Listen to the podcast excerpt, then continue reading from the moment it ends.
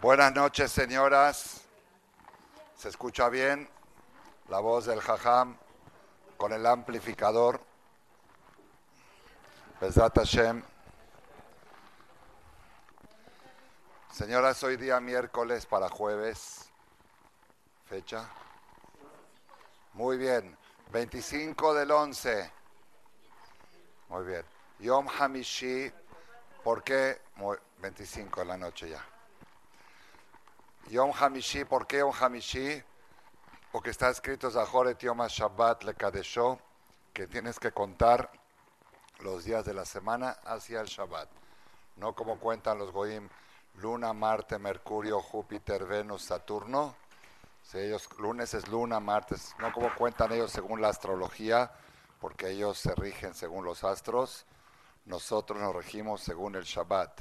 Es primer día de la semana, segundo, tercero, cuarto, quinto, sexto y Shabbat Kodesh. Y si ustedes alguna vez viajaron a Brasil, en Brasil no se usa la palabra lunes, martes, miércoles. Se usa primera, segunda, tercera, cuarta.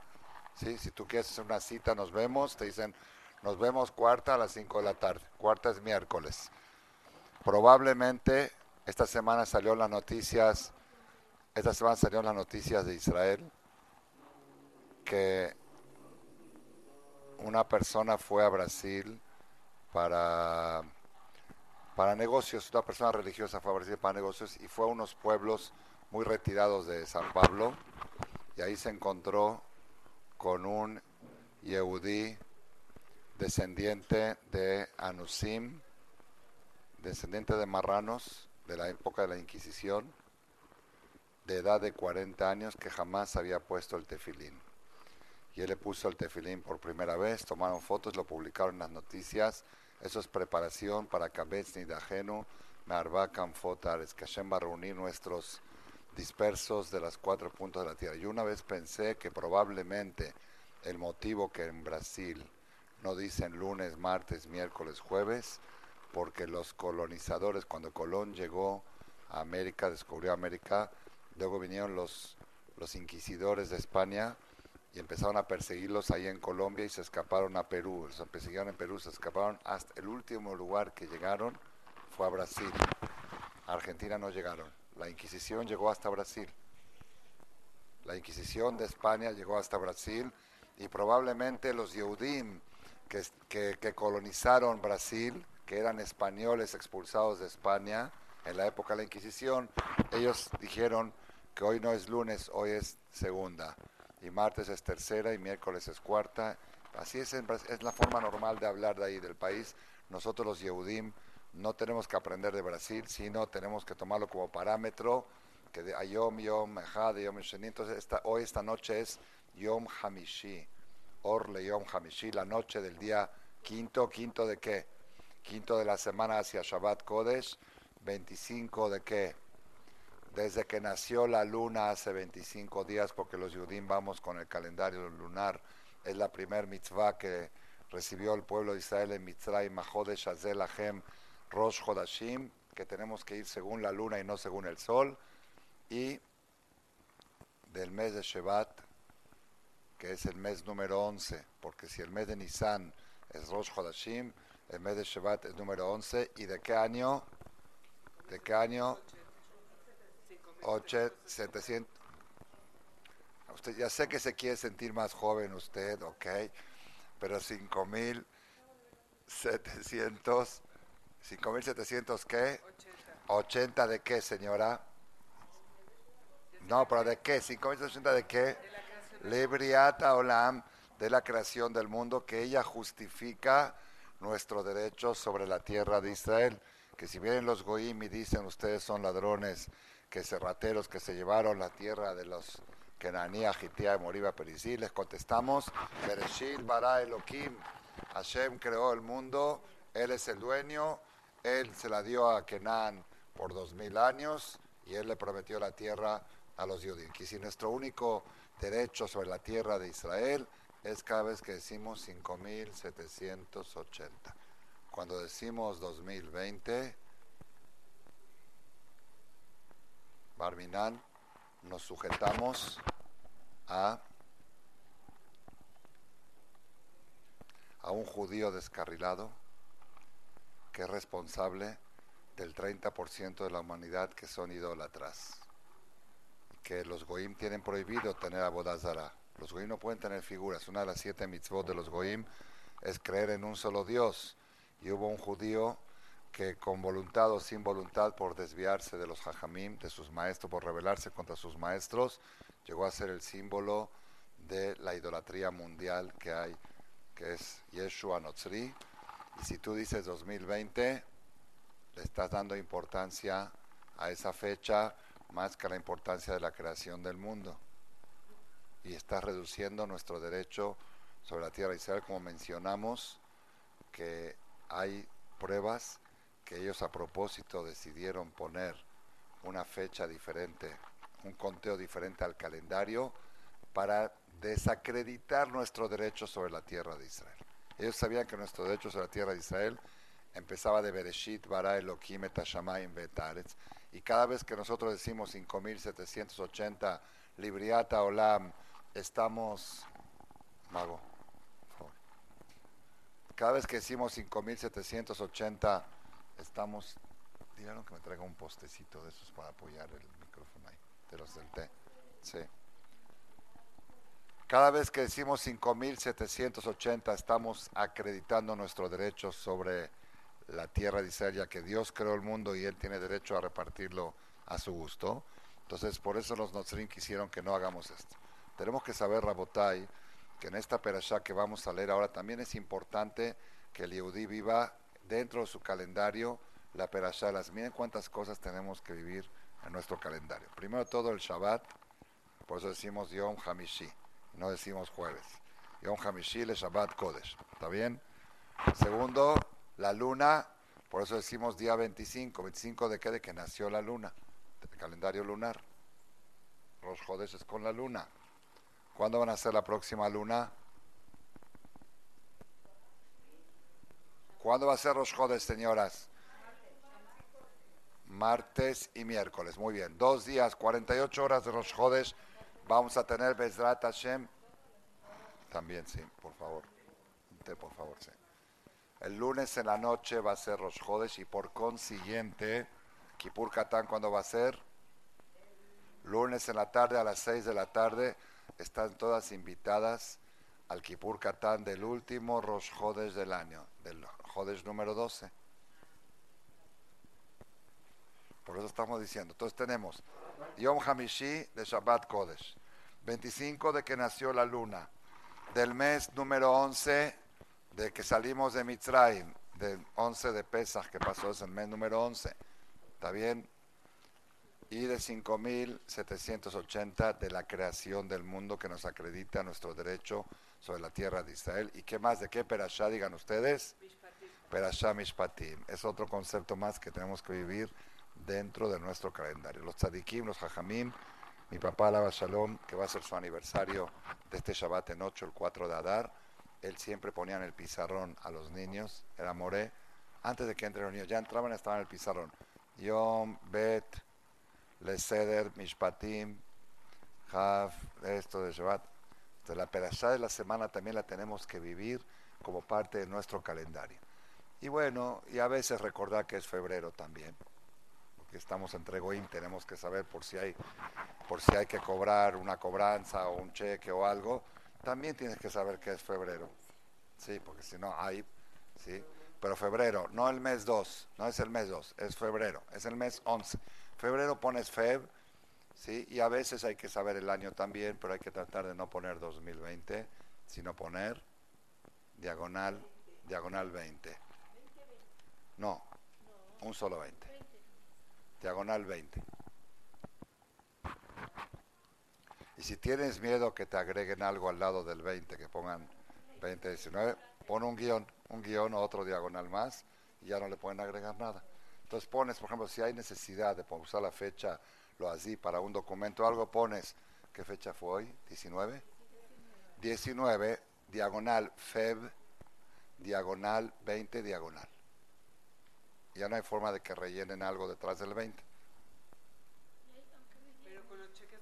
No, es que si pones, Si pones 20 y dejas vacío, pueden agregar 018, entonces puede ser un documento con, con fecha pasada, puede ser que, que chequea no vale o alguna cosa así. Entonces pones diagonal 20, diagonal, y ya te resuelves el problema. ¿Por qué, Rabotai? Baruch Adonai Eloheinu melech haolam she'akol Hashem, durante la conferencia de hoy vamos a desarrollar un tema espectacular que es novedoso de este año. Jamás lo he hablado, jamás lo he sabido y ahora lo, descubrí como algo nuevo, Bezrat Hashem Itbaraj. Pero, pero como antes quiero decirles que en esta perashá que vamos a leer, la perashá Mishpatim, es la perashá posterior a los diez mandamientos. Según todos los comentaristas, esa perashá fue entregada el mero día de Shavuot. Todas las demás Todas las demás cosas de la Torah fueron entregadas en los 40 días que Moshe estuvo en el cielo sin comer y sin beber y sin dormir. Entonces cuando Moshe bajó les enseñó todo eso. Pero la perashá que vamos a leer el Shabbat que viene, todavía estamos en el mero día de Matan Torah. Si ustedes ponen atención, al final de la perashá está el Naaseh Benishma. Naaseh Benishma no está en la semana pasada, está en la que viene. La perashá Mishpatim que vamos a leer está cargada de mitzvot impresionantes, cargada de mitzvot espectacular. el que estudia el Shem Tov se va a dar cuenta cuántos comentarios hay, cuántas mitzvot hay, impresionante. Una de las mitzvot que hay en la Perashá dice, Ubhol asheramarti alejem tishameru. Y todas las cosas que yo les ordené, tishameru. ¿Qué quiere decir tishameru? Así, Ah, ¿cómo? A ver, traduzcan, como dijeron, ¿qué es Tishameru? Muy bien, muy bien, señora Rey, sí. Muy bien, muy bien, me gustó. Ella sí, ella sabe un poco más de hebreo, por eso lo tradujo exacto. La señora que al lado dijo cuidarán, y es verdad, es verdad porque la, la idea es esa, todo lo que le estoy diciendo cuidarán, pero no dijo tishmeru, dijo tishameru. Cuida, cuídense se cuidarán. ¿Sí? ¿Qué quiere decir? Más que lo que tú cuidas las mitzvot, las mitzvot te cuidan a ti. Ujola Sheramarti Alejem Tishameru. Y todas las cosas que yo les dije, cuídense. No dice cuidarán. Tishameru. Si no, tiene que haber dicho Tishmeru. Eso está en Éxodo 23, versículo 13. Ujola Sheramarti Alejem Tishameru todas las cosas que yo les dije se cuidarán. Tishameru, se cuidarán. Se puede interpretar de dos maneras. Se cuidarán, quiere decir, deben de cuidarlas. Y se cuidarán ustedes, se cuidarán a ustedes mismos por medio de esas mitzvot. Ujola Sheramarti Alejent Shameru. Y sobre esto dice el Midrash Tan Huma, un Midrash del tiempo del Talmud sobre este pasuk Dice Asada mitzvah la persona hizo una mitzvah, le entregan un ángel para que lo cuide. Asadam shete mitzvot, le entregan dos ángeles. Asa mitzvot arbe, le entregan muchos ángeles para que lo cuide. Shenemar, como dice Pasuk, kimalahav yetzavelach. ¿Qué quiere decir eso? Kimalahav yetzavelach. Los ángeles de Dios ¿Dónde están? No. Dios ordenará para que te cuiden en todos tus caminos. Y esta vez ordenará a ti, lishmorja bejol de la jeja. Pero Midrash lo estudia diferente, lo interpreta diferente. Kima ¿tú sabes cuáles son los ángeles que te van a cuidar? Yetzavelach, las órdenes que te ordenó a ti, las mitzvot. Yetzave viene de mitzvot. Kima y Yetzavelach. Todo lo que Hashem te ordenó son angelitos que te cuidan en el camino. Entonces tú vas a decidir, antes de salir de viaje, cuántos malajim vas a tener que te cuiden. Si hiciste una mitzvah, un ángel, dos mitzvot, dos ángeles, tres mitzvot, tres ángeles. Alejem tishameru. Todas las cosas que yo les dije a ustedes se, se cuidarán, no cuidarán, se cuidarán o cuídense, como dijo ella. Se cuidarán quiere decir, ustedes se cuidarán a través de estas mitzvot como dicen los comentaristas, que Eshmera Shabbat el Ishmereni, más que lo que los judíos han cuidado al Shabbat, el Shabbat a cuidado de los Yehudim. Y fíjese qué curioso que el pasuk anterior, apenas me di cuenta de esto, eh, lo voy a decir en Shabbat aquí, confío en que no van a estar ustedes para que puedan decir cosas nuevas. Sí, es nuevo, me salió ahora gracias a la clase.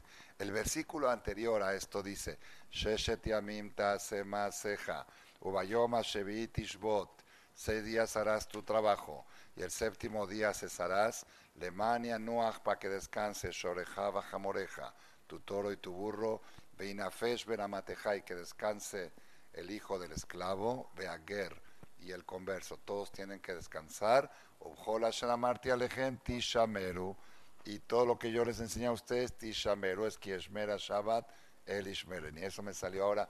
¿Por qué la canción la hicieron Dafka sobre el Shabbat? ¿Por qué no dicen Kieshmera Tefilin, El Ishmereni, Kieshmera Tzitzit, Ishmereni? Porque este paso de Tishameru está junto con Shabbat. Todas las mitzvot, Kimalahavi Etzavelach, Ubhol Asher Alechem. Todas las mitzvot que yo les dije, Tishameru. El Shabbat pesa como todas las mitzvot. La Gemara dice una persona que profana el Shabbat se considera mumar lejola toda kula, se considera que profana todas las mitzvot. Entonces, ubjola shelamarti alejem tishameru. Así como el Shabbat te cuida a ti más que lo que tú cuidas al Shabbat, todas las mitzvot de la Torah te van fabricando ángeles, escoltas que te cuidan y que te protegen. Hay un masé que escuché este maase de mi maestro, el Rabbi Udá de Shlita, que lo escuchó de primera fuente. En, en Sudáfrica hay una comunidad de Yehudí muy grande en la ciudad de Johannesburgo.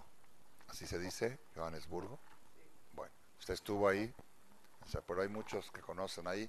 Hay una comunidad ahí, es más, les voy a contar ahora, ya que me acordé, Hashem quiere que lo cuente, esto lo que voy a contar ahora porque se me vino a la mente hay ahí en Johannesburgo un Yehudí religioso y todo, pero es súper, súper este, héroe en la computación, en los temas de programación y en computación es casi número uno en el mundo. Él mismo, ingeniero de computación. Iban a ser, Microsoft estaba organizando en Estados Unidos una una, no sé si una feria o algo así, como se puede decir, o un congreso. Un congreso de computación dirigido por Bill Gates, que es el dueño de Microsoft, va a ser de lo más importante de todo, y el orador principal de todo el evento iba a ser este Yehudí religioso, estaba contratado para hablar en la apertura y en el cierre por 70 mil dólares, nada más para, para hablar unas palabras 70 mil dólares lo habían contratado, vino especial a Estados Unidos, de, Sudáfrica a Estados Unidos, para el Congreso. Unos días antes del Congreso se entera que la apertura es en Shabbat. Y si él tiene que hablar, tiene que hablar con micrófono, tiene que hacer Hirul Shabbat. Entonces él le habló al organizador, dijo, perdón, yo no puedo hablar en Shabbat, yo soy judío religioso, yo respeto Shabbat y no puedo hablar en Shabbat. Dijo, oye, pero ya está todo programado. Lo lamento mucho, haz de cuenta que me dio un problema de salud que no pude asistir. No puedo, tengo mi Shabbat. Mi Shabbat vale mucho, no puedo profanarlo. No, pero sí, pero no. Entonces este señor dijo, bueno, déjame comentarle al, jefe, a Bill Gates. Le comentó a Bill Gates, le dijo, ¿es judío? Le dijo, sí, ofrécele el doble. Fueron a tomar un café y dijo, oye, hablé con el patrón y me dijo que 140 en vez de 70. Le dice, no se trata de eso. Se trata de que son valores y no puedo profanar el Shabbat. Le habla a Bill Gates por teléfono en la reunión y le dice, oye, no quiere, ¿qué hacemos? Y le pregúntale de a cómo. Dile si con medio millón de dólares lo hacemos. Pregúntale de a cómo. Si todos los judíos tienen precio especialmente los judíos que les gusta mucho la lana. Pregúntale de a cómo. Y este yudí le dijo, no se trata de eso, se trata de que es un valor y no hay precio en el mundo que me puedas ofrecer a que yo pueda profanar mi Shabbat.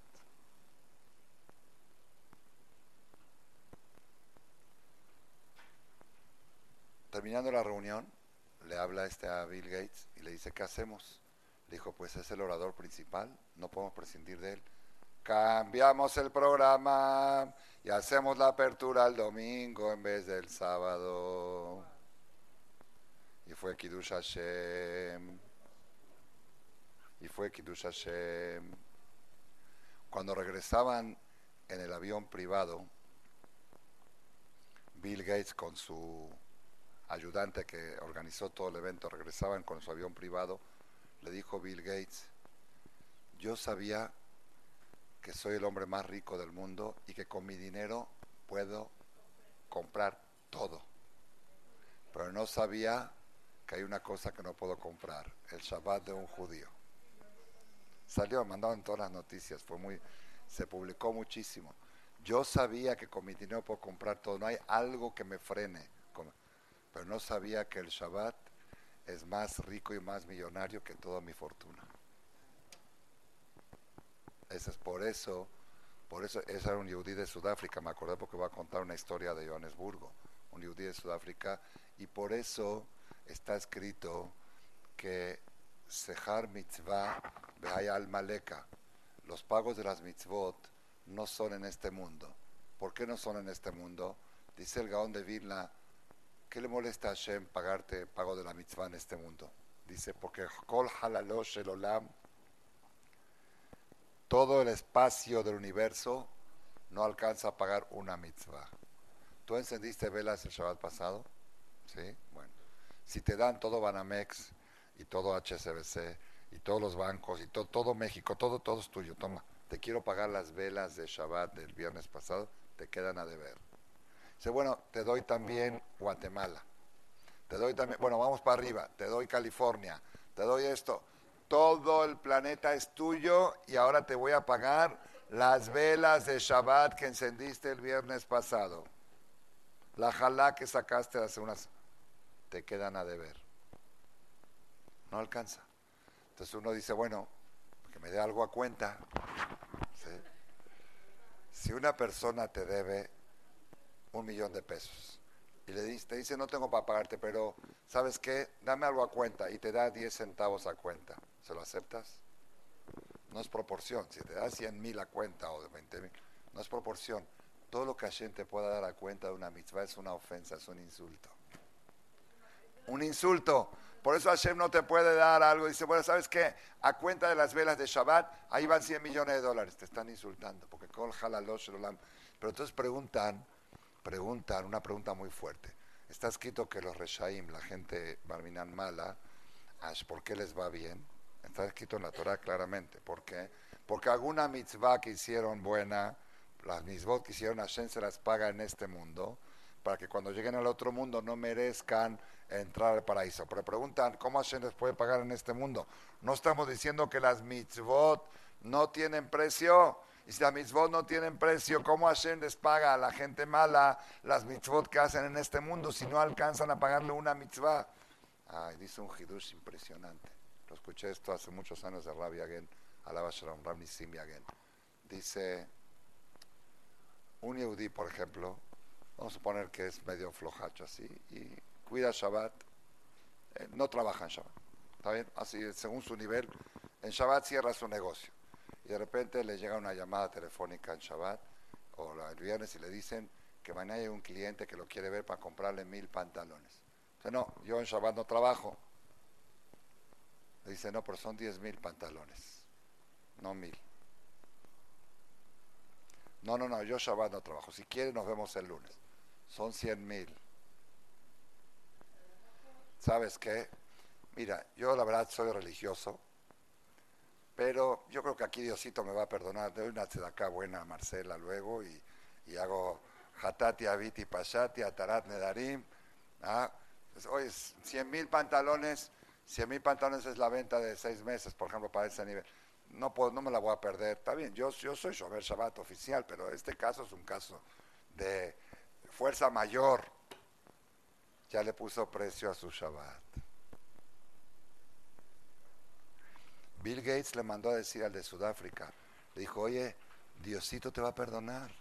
Si tú por medio millón de dólares eh, profanaste el sábado y lo repartiste a los pobres, Diosito te va a perdonar. el Shabbat no está a la venta. ¿Entendieron lo que pasa? ¿Por qué Hashem no te puede pagar tus velas de Shabbat? ¿Por qué Hashem no te las puede pagar con todo el mundo? Porque Hashem sabe que si te dicen, te doy todo esto y no cuides Shabbat, no lo vas a hacer. Entonces, por más que te paguen, no te están pagando el precio, porque para ti no tiene, tú no lo vendes por nada del mundo. Pero aquellas personas que venden su religión, yo soy religioso, pero yo soy kosher, pero aquí en esta circunstancia, ya le pusiste precio a tu kosher, no se le antojó, porque estoy con una persona de negocios y si, y si no, ¿cómo puedo perder la venta? Entonces ya el Shabbat no vale un millón de pesos, pero 10 millones sí vale, por cada 10 millones que te di te pagué un Shabbat, porque tú le pusiste precio, tú lo vendiste por ese precio. Es un usar impresionante. Entonces el Yehudí tiene que saber que las mitzvot no están en venta, las mitzvot no tienen precio. Y entonces, las mitzvot te cuidan a ti más de lo que tú cuidas a ella. Si, si la mitzvah para ti no es vendible, no es negociable, entonces no hay algo más valioso que eso. Y si es algo valioso, te protege y te cuida. Pero si tú por cualquier motivo pierdes Shabbat, por cualquier motivo pierdes el kasher, entonces la mitzvah esa tú mismo la desvalorizaste. Tú mismo le diste un peso ligero y no tiene fuerza de protegerte. En, eh, la historia que les iba a contar en Johannesburgo, que escuché de mi maestro Rab Yehuda de Shlita, había, eh, ahí en los Yehudim están todos en una, un sector de la ciudad y hay una avenida importante que del otro lado de la avenida viven los Kushim, los, los, los negros, y es Sakanat Nefashot peligro de vida pasar por ahí. Peligro, son gente cruel, gente droga, todo, ya saben cómo hay colonias en, en todos los lugares hay así. Ahí lo que separa entre las dos colonias es una avenida. Ya se respetan, como que no pasan para este lado. Es como una vez fui al aeropuerto con mi chofer Marcos, me llevó y había mucho tráfico, tenía que llegar yo al horario del vuelo en la tarde y pasamos cerca de la Merced, donde está ahí la, ¿cómo se llama? Tepito, no sé qué, la Tepito, eso. Y me dice, ahí adentro ni la policía entra. A los policías les da miedo de entrar. Hay lugares así en el mundo. Entonces, ahí había una colonia, una avenida separaba. Acá están los Yehudim, la gente blanca y, un poco de negros también, pero normal. Y del otro lado los criminales, los traficantes de drogas, las de esta que sacan de fashion. Los Yudim cuando pasan por esa avenida, tratan de pasar de este lado de la avenida y pasan rápido, pasan rápido, no se detienen. Un Yudí se le ponchó la llanta en la avenida. Y del lado izquierdo, del lado de lo de ellos, como que de este lado de la, es ancha la avenida.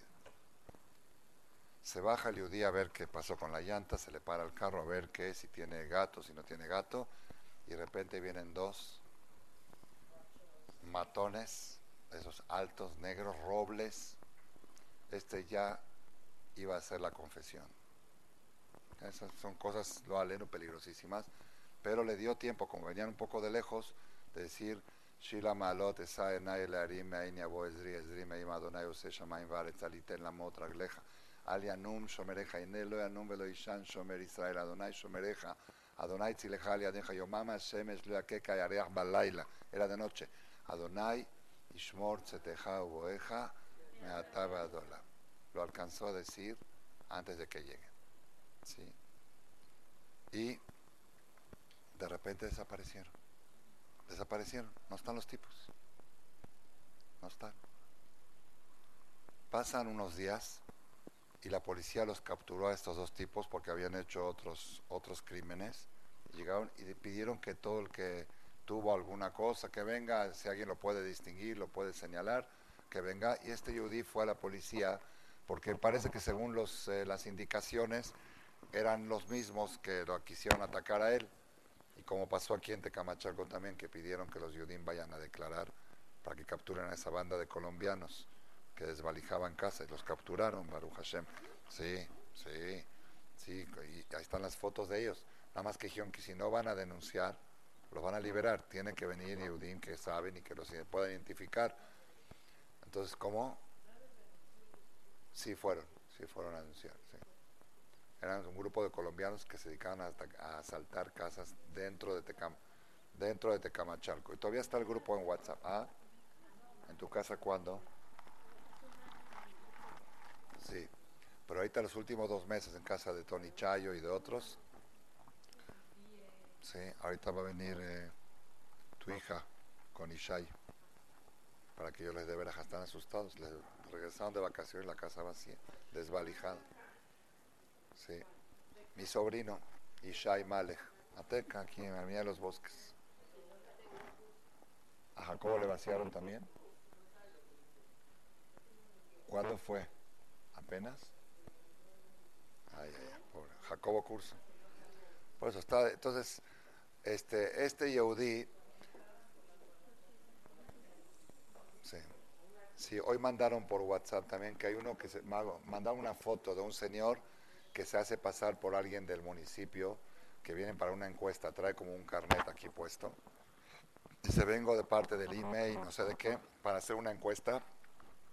Se dedican a desvalijar casas. Mandaron la foto del tipo para que si llega a tocar la puerta de tu casa, luego, luego que llames a la policía y que lo, y que lo detengan. Entonces, Bekitsur, este digo, volvemos a Johannesburgo, ¿no? La idea no era asustarlos, pero bueno, hay que estar, hay que estar alerta, sí.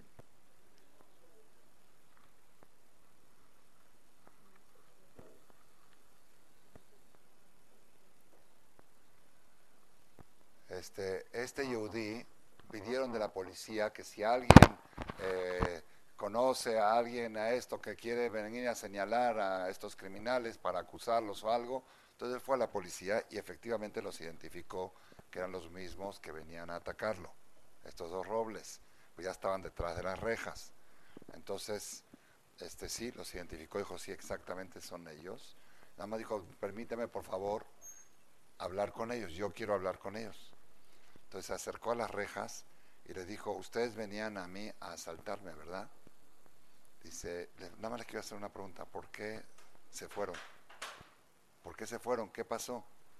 Dice, ¿cómo? Cuando nos estábamos acercando a ti, vimos dos escoltas del tamaño el doble de nosotros, con pistolas y con espadas, que nos dio miedo de acercarnos a él.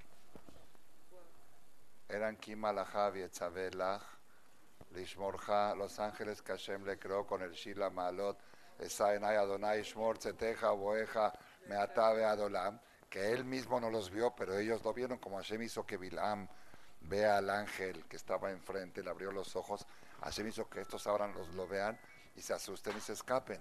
Entonces es lo que estamos diciendo, las mitzvot te cuidan a ti más que lo que tú cuidas a ellas. Por eso la Torah dice, Ujola Sheramarti Alejem Tishameru.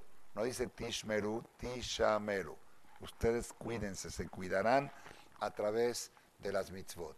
¿Está bien? Eso tenemos, está en la perashá que viene en Mishpatim, Éxodo 23, versículo 13. Y dice así: shelamarti alechem tishameru, veshem Elohim aherim lo tazkiru. Y los nombres de otros dioses no mencionarán. Prohibido mencionar el nombre de un abodazara. Por eso decimos Yeshu, ¿qué es Yeshu? Imach Shemo Vezikro. Yeshu es Hashetebot. Imach Shemo Vezikro. Que se borre su nombre y su recuerdo. Entonces no se puede mencionar el nombre de Abodazara.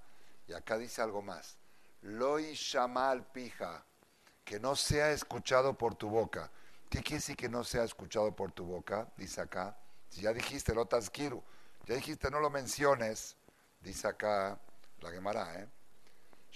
Mar Adam la Javero, Shemorli Abodat Peloni. Talmud Sanedrin 63, columna 2. Prohibido utilizar a la Abodazara como punto de referencia.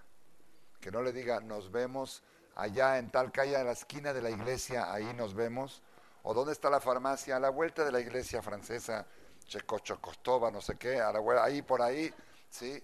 Ahí nos, ahí nos vemos, prohibido usarlo ni siquiera como punto de referencia. No existe, no existe. Una vez estaba yo en Polanco, un viernes a la noche, en la calle Horacio caminando en Shabbat, y paró un carro, supongo que eran de. ¿Dónde está la iglesia francesa? Dije, no hay en Polanco iglesia francesa. Ya se fueron. Me preguntó el de al lado, ¿cómo no hay? Está ahí a seis calles. Dije, no hay, no existe. Lo que hayan para ti la bodazara en el Google Maps tuyo, la bodazara tiene que estar desaparecida, hueco, aire, no hay. Lo tazkiru, lo pija. Entonces, prohibido utilizar los conceptos de la idolatría ni como punto de referencia. Dice, no, pero yo no, mi intención no es decir que es importante la iglesia. Nada más digo que la farmacia está a la vuelta de la iglesia. Tampoco, tampoco eso, tampoco. No le puedes dar existencia. No, no tiene derecho a existir la bodazara. Todos los problemas que hay en el mundo, el coronavirus, todos los problemas que hay en el mundo es por la bodazara. Por la bodazara existe la muerte, si no, no, por el Egel, por el becerro de oro que hicieron nuestros abuelos, si no, no, moriríamos. Entonces, todos los problemas de la humanidad empiezan del tema de la bodazara. No existe, la, para la bodazara no existe. Entonces dicen los hajamim, si tú dices 2020, aunque tu intención no es de Imach 2020 de qué? ¿De qué 2020? ¿Qué es el calendario gregoriano? Del nacimiento de Imach Yo vi, tengo abajo, si quieren se los enseño terminando la clase, un libro de la Inquisición de la historia de la Inquisición y había cartas de los inquisidores. Decía el día tanto de marzo del año 1492 del nacimiento de nuestro Señor.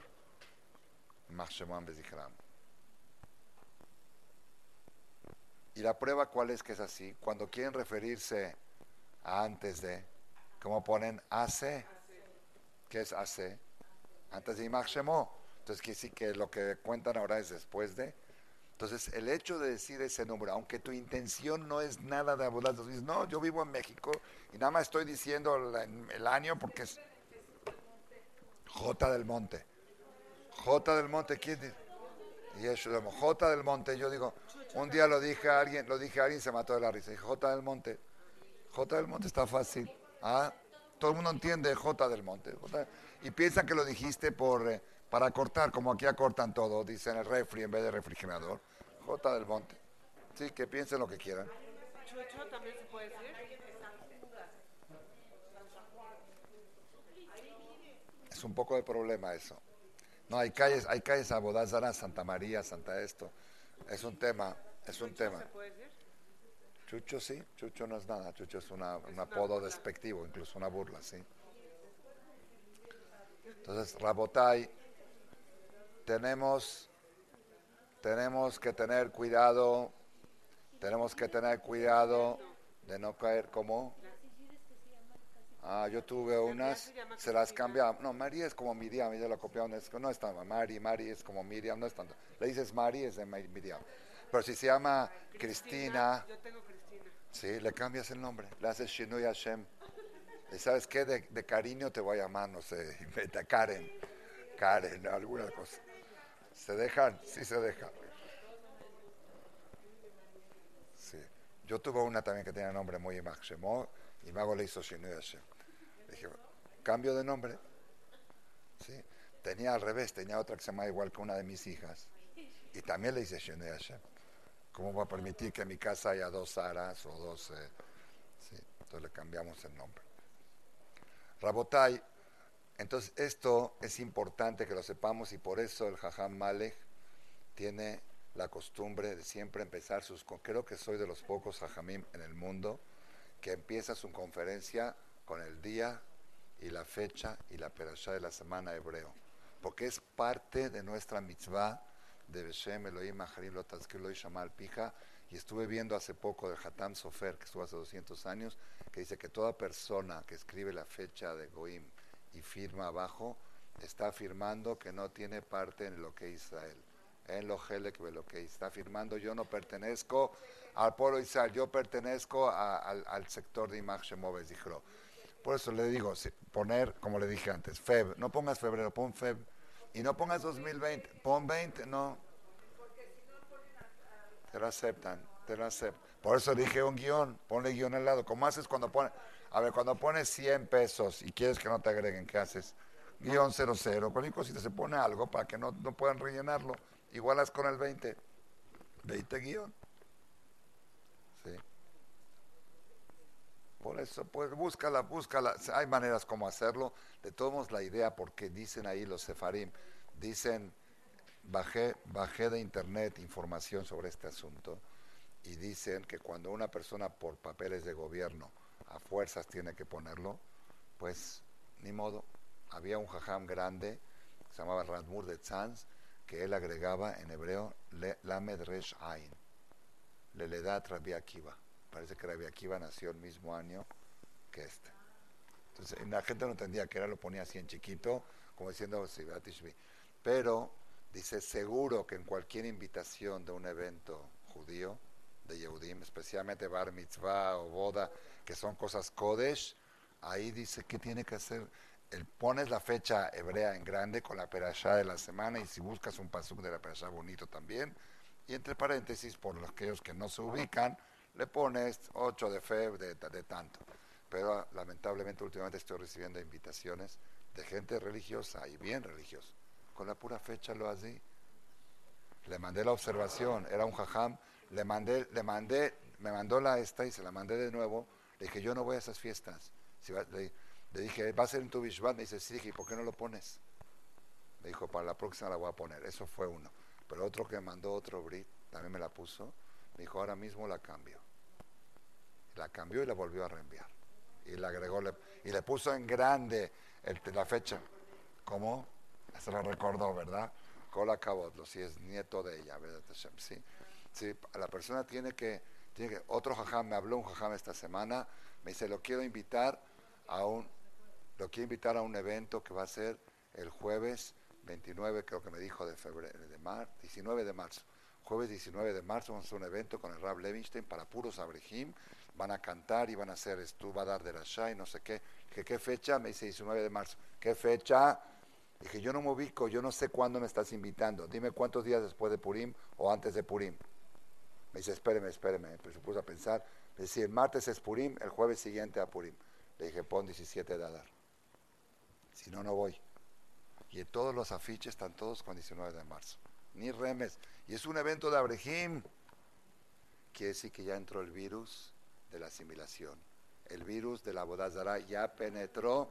Ah, uno dice, ya Ferchi, aquí nadie entiende qué es Adar. Aquí ponle, y saben de dónde viene todo según mi opinión si mi humilde opinión, la culpa la tienen un poco los colelim, que pagan los sueldos de a quincena, el 1 y el 15, el 1 y el 15. Marcela paga Rosh Jodes. Para todo el mes. Rosh. Y es difícil un poco porque cuando no coincide, los donadores todavía no dan su mensualidad. Ahorita va a ser Rosh el próximo martes, todavía no es fin de febrero. Y todavía no, les corresponde dar la cuota de marzo, los que dan por mes Sí, no, y aunque esté yo atrasado por los abrejim, dice, nos debes todavía de Rosh Hodesh Tebet. No dice, me debes la quincena. No hay quincena. No hay las sigires de mis abrejim, saben cuándo es Rosh. Las sigires. Porque saben que el hombre trae dinero en Rosh Hodesh y paga los sueldos. Tenemos que hacer campaña. Tenemos que hacer campaña. Baruch Hashem, un señor, hay un señor que vino cuando cae Shabbat Rosh Hodesh. Tratamos, si hay dinero, tratamos de adelantar el jueves y si no hay, le decimos que el lunes. Pues, ah, un señor que viene aquí a rezar, un señor un poco mayor, todavía no es Shomer Shabbat. Eh, pone tefilín, esto, pero está así, todavía no logramos hacerlo Shomer Shabbat. Me trajo el otro día, hicimos un árbol aquí en el Metakneset, ahí está el árbol, el árbol de la vida, para vender las hojas para la institución. Entonces el señor me dijo, quiero una hoja para mí y una para cada uno de mis hijos, mi nuera, mis nietos y mis bisnietos. Me trajo la lista. Le dije, con la fe, 27 nombres, 27 hojas me compró. ¿sí? Me dijo, le, me dice, le dije, quiero la fecha de todos para ponerle abajo la fecha de nacimiento, fecha de su cumpleaños. Me trajo toda la lista con la fecha en español y en hebreo. Dice, yo les hablo cada vez en su fecha de hebreo, le digo felicidades. No, todavía no es mi cumpleaños. O mi cumpleaños ya fue. El domingo pasado abro, Mozart Shabbat, abro un Humash mío y tenía yo escrito ahí un Hidush, una, un Hidush que me salió, Hidush, algo nuevo de la Perashá Mishpatim. Lo tenía escrito y puse que esto me lo dijo el jaján fulano en la boda de fulano, que fue el 21 de Shevat del 5779. Y era justo el 21 de Shevat. Dije, entonces es el cumpleaños, es el aniversario de boda, primer aniversario de boda. Lo voy a hablar a felicitar. Le hablé a felicitar. Me dice, no, yo, lo festejé hace un mes en Miami, en las vacaciones. Digo, pero ahora mañana, no, fue mi, mi este fue en, en diciembre o no sé qué. Dije, ¿qué diciembre? 21 de Shabbat, yo lo tengo aquí apuntado. Tenemos que hacer campaña para arraigarnos a nuestros valores, para levantar la bandera del Shabbat diciendo Yom Hamishi, para levantar la bandera del calendario lunar diciendo, que hoy es 25, la bandera de Yitziat Mitzrayim diciendo, diciendo que es el mes 11, y la bandera de la creación del mundo 5780, y la bandera de la Perashá de la semana que es Perashat Mishpatim. Todo eso tenemos que vivirlo constantemente y recordarlo. Y agarren la lista de todos sus cumpleaños de ustedes, de sus maridos, de sus hijos, de sus nietos.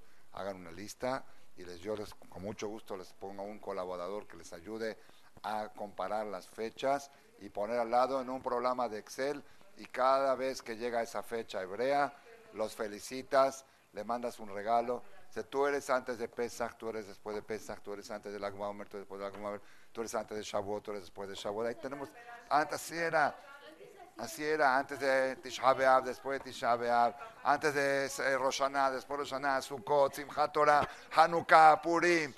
Hay mil cosas para... Ahí está. Aquí era su papá, Lava Shalom. Moshe, ya no se me olvida nunca. Siete de Adar es el cumpleaños del señor Tzadik Moshe Hanono, que fue el gobernador del templo Share Shalom durante 50 años o más. Siete de Adar le pusieron Moshe, así era. Ahí me pusieron Shaul por mi abuelo Shahut Male y Abraham porque nací en la Perashá Lejleja, en la Perashá de Abraham Abid. Ya está, no se me olvida nunca. Digo, naciste en la Perashá de Abraham, te ponemos un agregado Shaul Abraham. Esa es la fórmula que debemos de vivir nosotros. Sí, Shaul Amalek, sí, Shaul En Argentina, en Argentina desde la infancia, como habíamos varios Shaul Malek en la escuela, porque éramos primos, a mí había Shaul Malek, a mí me llamaban Shaul Abraham, Shaul Abraham. Cuando le dicen a uno, ¿conoces a Shaul Malek? Dice, ¿cuál? Shaul Abraham, así te preguntan. Sí, así tenía yo el apodo. Por eso pongo Shaul Amalek, por ejemplo, para, para distinguir. El tema es que tengo un primo que también se llama Shaul Abraham, el de Jerusalén, el del tío Mijael, el que es guía, se llama Shaul Abraham también. Hay de todos los Shaul Malek hay dos Shaul Abraham. De todos modos, el punto que quiero resaltar, Rabotay, es tenemos que vivir lo nuestro, resaltar lo nuestro. Moray Rabotay, estamos ahora en la última semana de Shobabim. Shobabim, ¿saben qué son? Son, seis semanas de Teshuvah. Shemot, Vaera, Bo, Beshalach, Itro, Mishpatim. Es la última mañana jueves, para los que ayunan todos los jueves de Shobabim, que es una costumbre muy común, no es obligatoria. Mañana es el último ayuno de Shobabim. No sé si se enteraron que el domingo hubo en Maguen David lectura, ayuno de palabra todo el día. Sí, y lectura tres veces de todo el Teilim, nueve horas, desde las diez de la mañana hasta las seis de la tarde. Shobabim, cada año lo hacen.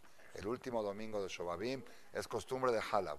Último domingo de Shobabim se reúnen en el Knis y todo el día están leyendo Teilim en ayuno de palabra, tres veces el Teilim, hacen un tikkun y para los que no pudieron llegar a las 5 de la tarde hicieron una lectura del Teilim repartido, para los que no llegaron a la lectura completa. Estamos cerrando seis semanas importantes de Teshuvah del pueblo de Israel y hay algo que caracteriza las, últimas tres semanas.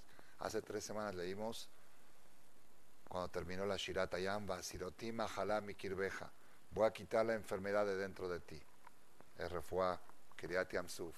La semana pasada, Matan Torah, está escrito que Matan Torah se curaron, los ciegos vieron, los sordos escucharon, los cojos caminaron, ah, los mudos, los mudos hablaron, y por eso dijo el Rabbi Eliashiv, mandaron por WhatsApp, dijo Rabbi Eliashiv, que cada año cuando llega la perashá de Matan Torah, vuelve la fuerza de refuá, de salud que viene a través de Matan Torah. Y el próximo Shabbat, que vamos a leer por si es poco, es el único lugar donde dice la Torah, dice Verrapoy Erape. Verrapoy Erape, Mikan Shenitan Reshut La Rofele Rapot. De aquí se aprende que Hashem le dio permiso a los doctores a curar. ¿Por qué, ¿Por qué tienen que darle permiso? Porque ¿quién manda la enfermedad? Hashem, entonces ¿quién eres tú para ir en contra de Dios? Es como alguien que el gobierno lo mete a la cárcel y tú lo sacas. No se puede. Si la ley dice, si Hashem dijo que esta persona tiene que estar enfermo dos semanas y tú lo haces que está enfermo una semana, estás en contra de Dios. Viene Hashem te da permiso al doctor de curarlo y entonces el decreto de Hashem es que tenga que acudir al doctor y pagarle la consulta y es parte, de, parte del decreto. Pero si no fuera porque Hashem le dio permiso a los doctores de curar, no podrían curar. Cuando los doctores diagnostican, dice, tiene cuatro meses de vida o cinco meses de vida, dijo el Stapler, el doctor tiene permiso a curar, no a sentenciar. Él no es Dios. Y si Dios no le daba permiso a curar, tampoco eso podía ser. Dios tiene permiso de curar, no de matar. No decir cuánto no va a vivir. Y luego en la perashá, en la mitad de la perashá, es una de las salidas más importantes, el que quiera, la que quiera de inducir a su marido, a su hijo, a alguien que compre en esta no las venden, pero uno puede pedirla que se la den. La alía shishi de la perashá que viene es Vaabateme Tashem Elokehem, van a servir a Dios vuestro Dios. Uberajet lahmejavet memeja, bendecirá tu pan y tu agua, el desayuno. Vasiroti mahala mi kirbeja, y quitaré todas las enfermedades de dentro de ti. Eso está en la perashá les voy a decir dónde, por si quieren decirle a alguien que la suba para pedir refuá por alguien, siempre que hay necesidad, todos necesitamos. Es Shemot Kaf Gimel, Éxodo 23, versículo 25. Vabatemet Adonai Elohim uberachet lahmecha bet memeja, vasiroti mahala mikirbeja. Depende, es que los Halevis pagan diferente. Dígale esto, es Éxodo, Éxodo Shemot, Kaf Gimal, Pasuk Kafe. Anótelo porque hay, cada knis paran diferente. A veces si hay feraj, tienen que cortar antes para que puedan subir más gente. Entonces no siempre es shishi. Oficialmente, como están en, el Humash, es shishi. Pero a veces cuando hay alegría, si tienen que subir más gente, entonces cortan antes para que puedan meter más gente. Entonces, dile, yo quiero subir esta alia. Kaf Gimal Kaf 23, 25. Capítulo 23, paso 25. Que le diga al shamash o al encargado, me puedes dar esta alía de a cómo yo quiero subir porque quiero pedir por fulano de tal que tenga refuaje de mano. Hashem, bienvenido, bienvenido. ¿Por qué la Torah no cae en Sivan? A ver, ¿quién le puede contestar a la señora? A una alumna de las que... La perashá que leímos de la entrega de la Torah no cae en el mes de la entrega de la Torah. Que dijo el Jajam ¿Cómo no? Ya lo dijo el Jajam aquí. Tengo tres semanas. Sí, y ahora, sí, ¿por qué no en el mes de Shavuot? En el mes de la entrega. Ay, señor, ya se les olvidó lo que dijo el jajá. Porque para poder recibir la Torah en Shavuot se necesitan 90 días de preparación. Si llegas directo a Matán Torah, para prepararte para Pesach 30 días de la, de la limpieza, pero para llegar la energía de Pesach 90 días y la energía de Shavuot también 90 días. Estamos a 90 días de Shavuot. Ya saben que Pesach está muy cerca. ¿eh? En dos semanas es Purim. De este martes entonces es Purim y seis semanas Pesach. En seis martes ya es Pesach. Sí, así que vayan preparando la matzá. Yo ya pedí mi matzá en Israel para que me la manden, de la del Rabades, de la buena. Bueno, este año van a venir dos hijos míos que viven allá, seguro, pero a veces o por, por Federal Express o por gente que viaja y le pago el sobrepeso de la maleta. Matzá de mano hecha por el Rabades mismo, ya pedí mis 10 kilos, 4 de mano, 4 de la redonda y 6 de la cuadrada. para que sea con veraja. Hay que ir, ya, ya hay que ir calentando. Amén, amén. Entonces Rabotai, Rabotai, quieren escuchar este hidush que voy a decir ahora, es algo espectacular. Espectacular lo que van a escuchar ahora. La primer mitzvah que viene en la perashá, que, vamos a leer en Mishpatim, después de la entrega de la Torah, habla Mishpatim. Mishpatim quiere decir leyes. Leyes quiere decir cosas para los jueces, leyes de conducta más que todo social, de daños, de perjuicios, de si uno dañó al otro, cuánto le paga, y si robó, y si esto, todo eso. Pero ¿cuál es la primera cosa relacionada con leyes?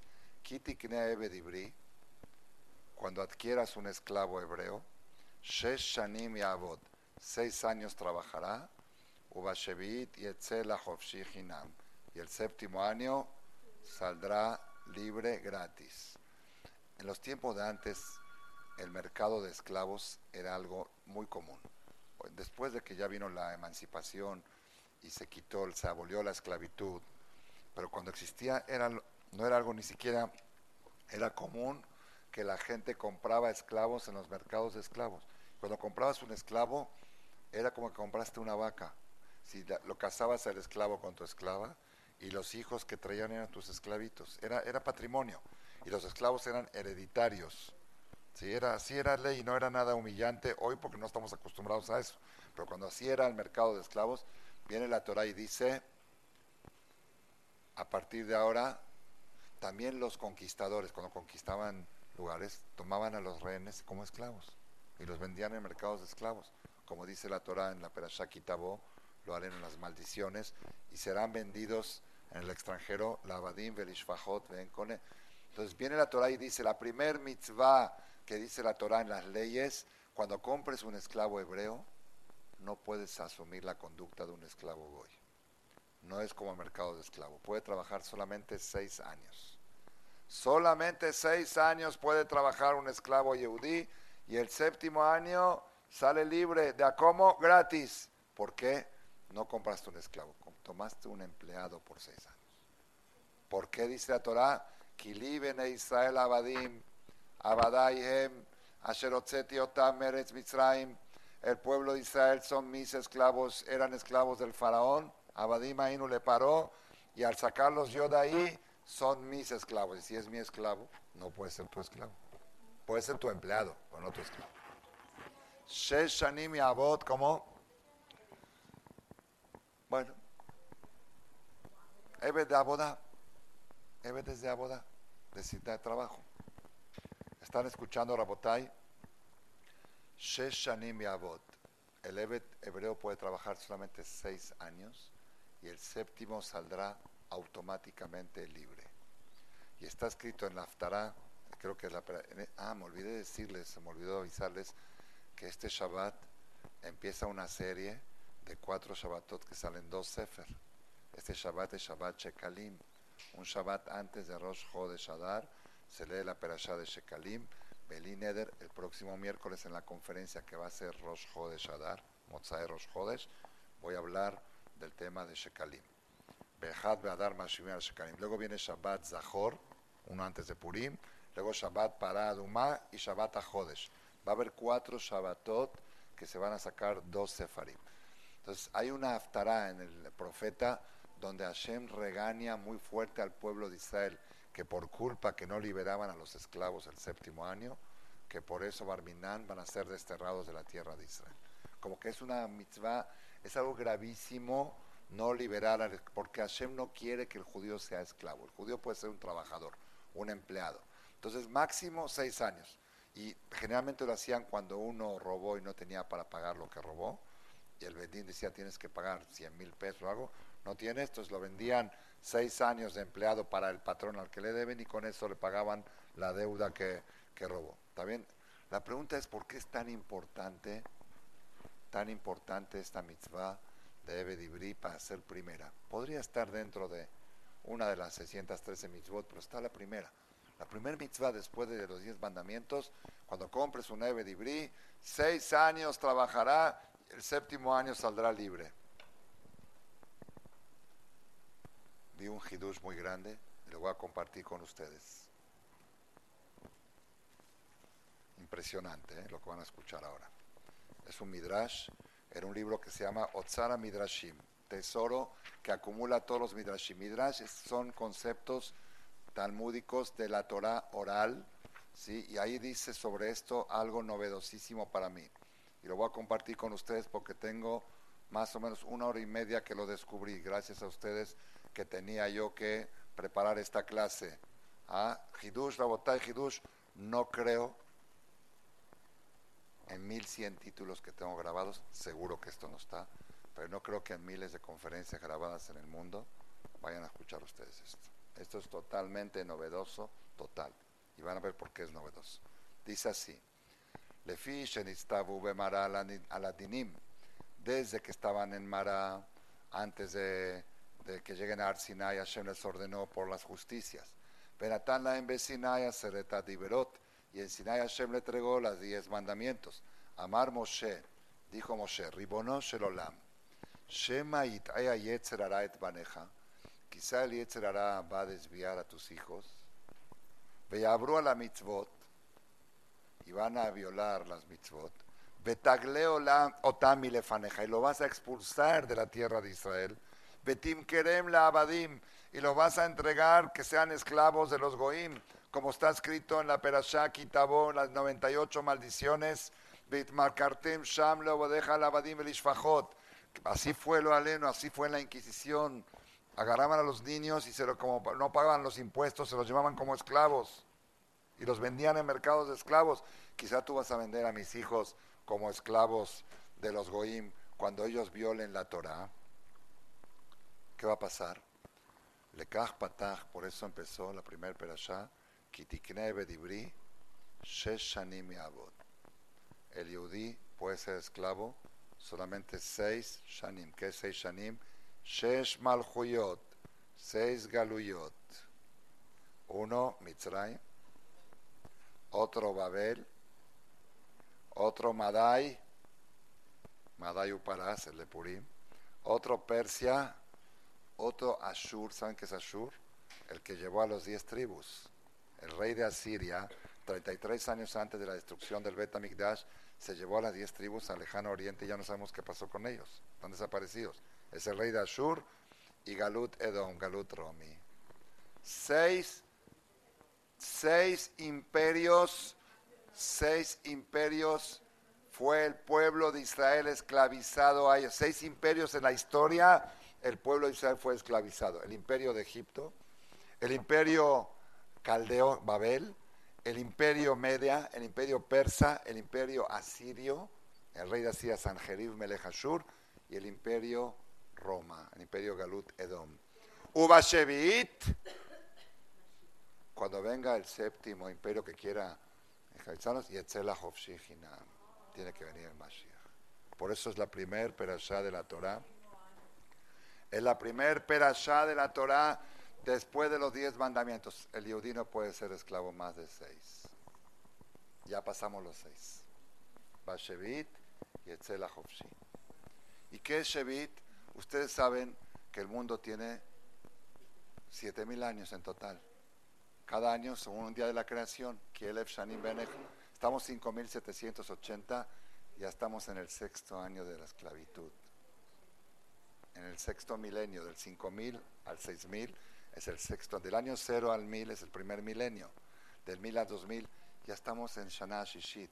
Bashana Hinam. Está espectacular. Por eso la primer mitzvah de la Torah, después de los diez mandamientos, es el tema que el judío no puede ser esclavo más de seis años. No puede ser esclavo más de seis. El séptimo se tiene que liberar. Ya fuimos seis. Mitzrayim, Babel, Madai, Yaván, Ashur y Roma. Ya más que eso ya no podemos. Así le dijo Moshe Rabenu. Ah, ¿No les gustó el Hidush? ¿Por qué no aplauden? No, no, no, no, no estoy acostumbrado. Yo estoy feliz del Hidush. En mi vida, en mi vida entendí por qué la primer mitzvah de la Torah después de los diez mandamientos es esto de la esclavitud. ¿Qué tiene que ver? Porque los judíos estamos esclavizados a los pueblos en el Galut Seis pueblos podemos ser esclavizados, el séptimo ya no. Y por eso los musulmanes quieren mucho que estemos esclavizados a ellos. Eso nunca fuimos esclavizados a ellos. ¿No? Al imperio musulmán nunca fuimos. No hay, no hay Galut Ismael. No tuvimos Galut Ismael. Ellos quieren, pero no hay. A ellos les molesta.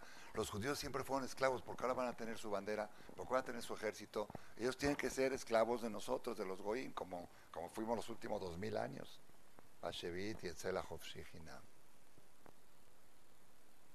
¿Está bien? ¿Le gustó o no le gustó? Pero hay un problema. Ahí viene una cláusula. Hay una sola manera, hay una sola manera, escuchen bien porque esto les va a estremecer lo que voy a decir ahora. ¿eh? Les va a estremecer y van a sentirse dichosas de estar en esta clase. Y van a sentir, van a sentir compasión por las que no estuvieron. Y se lo van a publicar. Hay una sola forma que el Yehudi puede ser esclavo más de seis años. Está en la perashá misma. Eso no lo dice el Midrash, eso lo agrega Jajam Malek. Hay una sola manera que un Yehudi puede seguir siendo esclavo después de seis años. ¿Cuándo? Veima Morio Mara Evet, antes, voy a leer antes. Y Madonavi tenlo Isha, el patrón Yehudi del esclavo Yehudi, tiene derecho de darle una esclava para fabricar esclavitos, como, pero esclava Goya. Es el único caso que se permite que un yudí conviva con una Goya. No era Goya, las esclavas eran semi-judías, porque le hacían tevila, ¿saben cómo era? Shifjaja, Yevet mitzvot. No puede hacer Hilul Shabbat. Entonces, el patrón le puede entregar al yehudí esclavo dentro de los seis años una shifja y para que traiga hijos. Y esos hijitos son esclavitos, de, esos sí son esclavos del patrón, ¿está bien? Veimamor y Omar Evet, si el esclavo el año sexto viene y dice, Ahab tietadoni, estoy enamorado de mi amo, etishti, de mi nueva esposa, Betbanay y mis hijos que tuve de ella, lo no quiero salir libre, quiero quedarme aquí en México en el sexto galut. Quiero Cuernavaca, quiero Acapulco, quiero Cancún, quiero eh, tortillas y frijoles, porque en Mashiach no va a haber tortillas, va a haber man, quiero sushi. ¿Qué hace el patrón? a Donabela Elohim, lo lleva el patrón al tribunal, a la justicia. La lo acerca a la puerta de la mezuzá Berratzá Adonave Tosnova Marcea y punzaba el patrón su oído, esta aquí le hacía un agujero en la mezuzá, junto así, lo ponía al lado de la mezuzá, y entonces, ¿qué? Babadole, hola, me queda esclavo para siempre.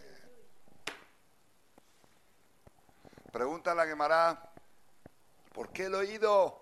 ¿Por qué el oído y no otra, otra parte del miembro? Dice la Gemara, Ozen Sheshama al Arsinai, el oído que escuchó en Arsinai, Kiliben e Israel Abadim, Anoji Hashem lo queja, Meres Mitzrayim, los judíos son esclavos míos. Y él va y dice, yo amo a mi patrón. ¿Qué patrón? Si yo hice una mitzvah especial de que un judío no pueda ser esclavo, solamente seis años empleado, y tú dices estoy enamorado de mi patrón, púnsale ese oído. ¿Y por qué la mezuzá? Porque la mezuzá es testiga que Hashem pasó y salteó la casa de los Yehudim en Mitzrayim, mató a los primogénitos Goim, Asher Pasaj. Y este Yehudí le vale que salió de Mitzrayim. Es que quiere ser esclavo, vuelve a Mitzrayim.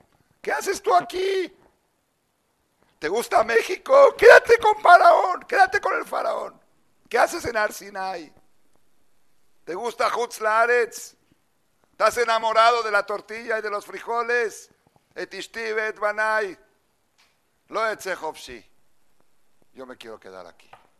Esos Abadole no tienen el din. Está, está, está espeluznante, está espeluznante, Rabotay. Y por eso, lo primero que tenemos que hacer, cuidar bien las fechas, cuidar el calendario, la persona que dice 19 de febrero de 2020 ya está diciendo, ah, tieta Doni, estoy enamorado del calendario de Yeshu, estoy enamorado de este país. Prohibido hablar bien, de, hablar bien del, prohibido hablar bien de México, prohibido. Prohibido decir México es hermoso. Se puede hablar bien de la comunidad de México, eso sí, de los yudines. Hermosa comunidad tenemos, de eso sí. Y se puede hablar bien del gobierno porque hay una mitzvah, leit pero decir cuando mis hijos me dicen, papi, mira qué belleza esas montañas, al momento yo contesto, las de Jerusalén están más bonitas. Al momento, ¿eh? Es mi reacción, pregúntenles, no permito que elogien físicamente a México. porque se están enamorando del país. Y mañana cuando le diga al Mashiach, vamos, nos va a decir, pero no voy a ver los paisajes que se ven en Chiapas o en las carreteras de Cuernavaca o no sé qué. Y Jerusalén está mejor. Jerusalén es Yefenov Mesos Colares, la belleza de toda la tierra. Cuando estoy en Jerusalén y mis hijos me dicen, aquí en Jerusalén hace mucho frío, les digo, el frío es muy sano. Fuimos, pregúntale a mi, a mi esposa, íbamos, acá fue, ¿no? Con un taxi, acá fue un taxista, el taxista, ¿dónde fue? Estábamos en Jerusalén ahora en diciembre, en Hanukkah, perdón, perdón, dije diciembre, perdón, perdón, perdón. En Hanukkah, es que se me pega, en Hanukkah fuimos a, sí, no fui, fui por Hanukkah, no por diciembre, Fuimos allá a Israel a pasar Hanukkah y estábamos en un taxi, en un taxi, íbamos, no me acuerdo a dónde, a una boda o algo, dijimos, qué, bueno que ya no hace tanto frío. Antes dice, no, no, no, dijo, el frío es muy bueno. El frío mata, dice, las, las bacterias se reproducen en el calor. El calor es un invernadero para las bacterias. No hay algo mejor para la salud de la persona que el frío. Así me dijo el taxista, un giloní. ¿Era giloní o árabe? No, creo que era árabe, afilo. Era un, taxista árabe. Hay que hablar bien de Jerusalén. La Gemara dice, Israel, el mejor clima es Jerusalén, el mejor lugar es Israel para vivir, el mejor paisaje, todo no permitir, aunque hay algunas cosas que quizá es más cómodo, dicen, no, es que en Israel hay un problema, que no hay gires. ¿Sí? Pues ahorita la semana que entra le voy a mandar una gira a mi hija, ya, para que no tengan. Pero aparte de eso, ¿sabes qué? Tener la gira encima de ti también es un dolor de cabeza. Qué bueno cuando vamos a decir descansamos de las giras. Hay que buscarle siempre, sí hay, pero hay que buscarle siempre el lado bueno. No podemos encariñarnos con Etishtivet, Banaya Abtit Adoni. No podemos estar enamorados con el patrón que Hashem nos puso en el Galut de México. Estamos acá porque estamos, pero no te enamores. Cumple tu sentencia de estar aquí, y Abot, pero y etc. Y apenas venga el Mashiach y diga, nos vamos, nos vamos, estamos listos, las maletas preparadas, las maletas empacadas tienen que estar. Cuando alguien te dice, oye, ¿qué estás empacado? ¿Cuándo te vas de viaje? Mañana, ¿a dónde vas? Con el Mashiach, con el Yahweh Naví. En cualquier momento, Bejolion Sheabó. Ese Jesús está impresionante. Está impresionante. Rabotai, Rabotai, lo más peligroso que puede haber para un Yehudí en el Galut es enamorarse del lugar donde está. Y, y Rabotai, claro, aquí es todo Marcela es Jerusalén. ¿qué horas son, eh? Tienen que salir, ¿verdad? Ya se tienen que ir, ya se tienen que ir, ¿no? ¿No? ¿Dónde está mi, grabación de mi, celular? ¿No está grabando? Ah, está ahí, ok. Señoras, señoras, ¿quieren escuchar otra nueva que tampoco no la dije en ninguna parte? En ninguna parte, son nuevos, cosas nuevas. No, esta es nuevísima. Y ahora viene otra también bomba. La perashá de Itro dice que cuando vino Itro con, con, al desierto, trajo a la esposa a la esposa de Moshe, y a los dos hijos. ¿Cómo se llamaba el primer hijo? Shema Echad, como Gereshom, con M, no con N, con M está en la, con Mem. Shema Echad Gereshom, Kiamar, porque dijo Geraiti Beres Nochria. La traducción literal del pasuk es que eh, Moshe se tuvo que escapar de Egipto porque el faraón lo quería matar, porque mató al egipcio, y tuvo que estar peregrino, forastero, en una tierra ajena. El Midian no conocía nada. Entonces al primer hijo que lo llamó, lo llamó Gereshom, Geraiti Beres Nochria. ¿Está bien? Pero aquí hay un problema. ¿Por qué dice Geraiti? Forastero fui, forastero soy. Cuando él le puso Gereshom, él estaba en el lugar de la no hizo Geraiti uno lo dice cuando ya salió de ahí, dice, estuve yo. ¿Cómo? No, ¿entendieron? No, Ger quiere decir extranjero, no converso, extranjero. Yo fui extranjero, fui forastero, eh, como dijo Abraham vino Ger Betoshaban yo soy un extranjero aquí. ¿Está bien? Pero acá dice que no, yo un extranjero fui. Ver es no en una tierra ajena. Escuchen este Hidush porque es impresionante, impresionante. El pueblo de Israel en Egipto ¿Eran ciudadanos o extranjeros? Hashem dijo, Geri es Beres Lolaem, van a estar extranjeros 400 años, ¿perdón no? había uno solo que no se sentía extranjero, Moshe Rabenu. Creció en el, en el palacio del faraón. Hijo, era hijo adoptivo del faraón, era su padrastro, el rey de Egipto, el era su padrastro. Moshe se podía sentir extranjero, él salía del palacio del rey y entraba como su casa. Y cuando vio uno que le pegaba a un mitzri, ¡pum! lo mató y lo jodió. ¿Por qué? Hijo del presidente. Y Moshe, claro. Y cuando llegó Moshe a Midian, ¿qué dijeron las, las hijas? Ishmitzri, un egipcio, nos salvó de manos. Y Moshe se quedó callado porque sí, su identificación, su identidad era egipcio, porque él, él no creció como esclavo. Moshe creció como hijo del rey, del rey de Egipto. Si tú le preguntas a Moshe cuál es tu identidad, Ishmitzri, yo no estoy aquí de esclavo. Claro. Cuando Moshe Rabeno se dio cuenta de que era extranjero ahí también, cuando lo corrieron. Dijo Gereshom, no dijo Gerepo, Gereshom. Gersham, Gersham. Ahora me doy cuenta que yo estaba equivocado en Egipto, que pensaba que era Ishmitzri, Gersham. La prueba es que ahora estoy escapado acá y no puedo volver a Egipto. Dice este libro, Meshe Chochmah, Rabbeir Simcha Midwis, casi 100 años estuvo en la época del Jafetz Haim. Dice, cada 100 años los judíos se sienten ciudadanos del lugar donde están. Y viene, se sentía muy españoles, y viene España y dice, ¡fuera! Y cuando llegan a México dicen, Guerra Itibe España. Yo pensé, Barcelona, Barcelona. Yo pensé que Barcelona era mi país, que Madrid, que es. Yo estábamos muy enamorados. Cuando me di cuenta que yo era un forastero ahí, cuando me corrieron de ahí. Moshe, cuando me di cuenta que era Iti, cuando llegué a Midian, ¿no era que yo era hijo del rey? Nada, eh, te corren. En, en Alemania los judíos decían, Berlín y Jerusalén, Berlín es Jerusalén. ¿Cuándo se dieron cuenta que Berlín no es Jerusalén? Cuando vino, cuando vino la esta, la Shoah. Cuando los judíos empezaron a pensar que Israel es nuestro lugar, después que nos corrieron de todo el mundo. Ahí te diste cuenta que Gera y Tiberes, ¿no? Está espectacular. Gereshom, Gersham, no Gerpo. Ahora me doy cuenta que yo era Gera ahí. ¿Qué dijo Miguel Alemán cuando los primeros judíos empezaron a construir en México? Dijeron, oye, mira cómo los judíos andan construyendo. Dijo, mientras sean piedras, que sigan, no se las van a llevar. Que sigan. Mientras sean piedras, que sigan, no se las van a llevar. Ese es él. Entonces, todo el peligro del galut es cuando dice, Ahabti et Adonim, estoy enamorado de este patrón, no quiero salir, esos no van a salir. Esos Babadole Los que sí vamos a salir son los aquellos que empezamos a, gua- a guardar nuestro calendario, nuestras fechas, nuestros nombres. ¿Por qué cuando salieron de Mitzrayim dice Elohe a Ibrim? No dice a Yehudim ni a Israelim, dice Elohe a Ibrim. Todo el tiempo dice Dios, el Dios de los hebreos. Acá lo vi también hoy, de los que hablan hebreo,